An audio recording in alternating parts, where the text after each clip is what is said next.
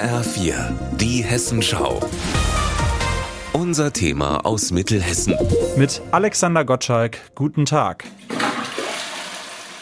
Wasser aus der Toilette trinken, das macht natürlich niemand. Es wäre aber fast überall problemlos möglich, denn wir spülen in der Regel perfekt aufbereitetes Trinkwasser das Klo hinunter.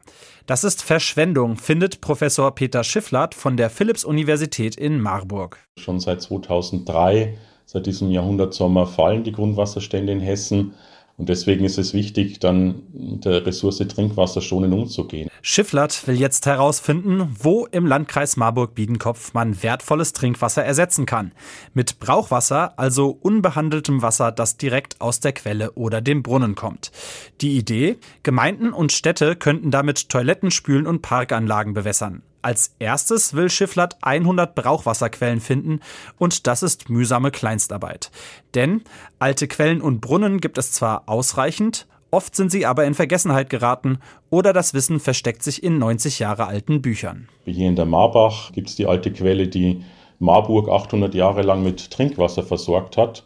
Und die gibt es immer noch und die schüttet immer noch. Nur das weiß kaum jemand noch. Und das fließt eben zum Beispiel auch ungenutzt einfach in die Kanalisation. 150.000 Euro hat Schifflert bekommen vom Land Hessen für seine Forschungsarbeit. Zwei Jahre hat er jetzt Zeit, danach will er mit den hiesigen Kommunalpolitikern konkrete Sparpläne ausarbeiten.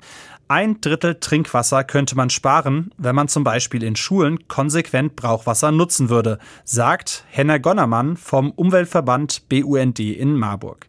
Der Umweltschützer hat aber auch Kritik. Der extreme Fehler des Ansatzes, den die Universität hier vorsieht, ist, dass man wieder eigentlich in die Natur geht und sich das Wasser aus der Natur wiederholen will. Es werden die falschen Quellen angezapft. Die, die richtige Quelle, um das vielleicht in Anführungsstriche zu setzen, sind die Niederschläge. Gleichzeitig findet Gonnermann, besser so Brauchwasser nutzen als gar nicht.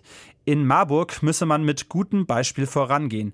Die Gelegenheiten dazu habe man in der Vergangenheit zu oft verpasst, etwa beim Neubau der Unibibliothek.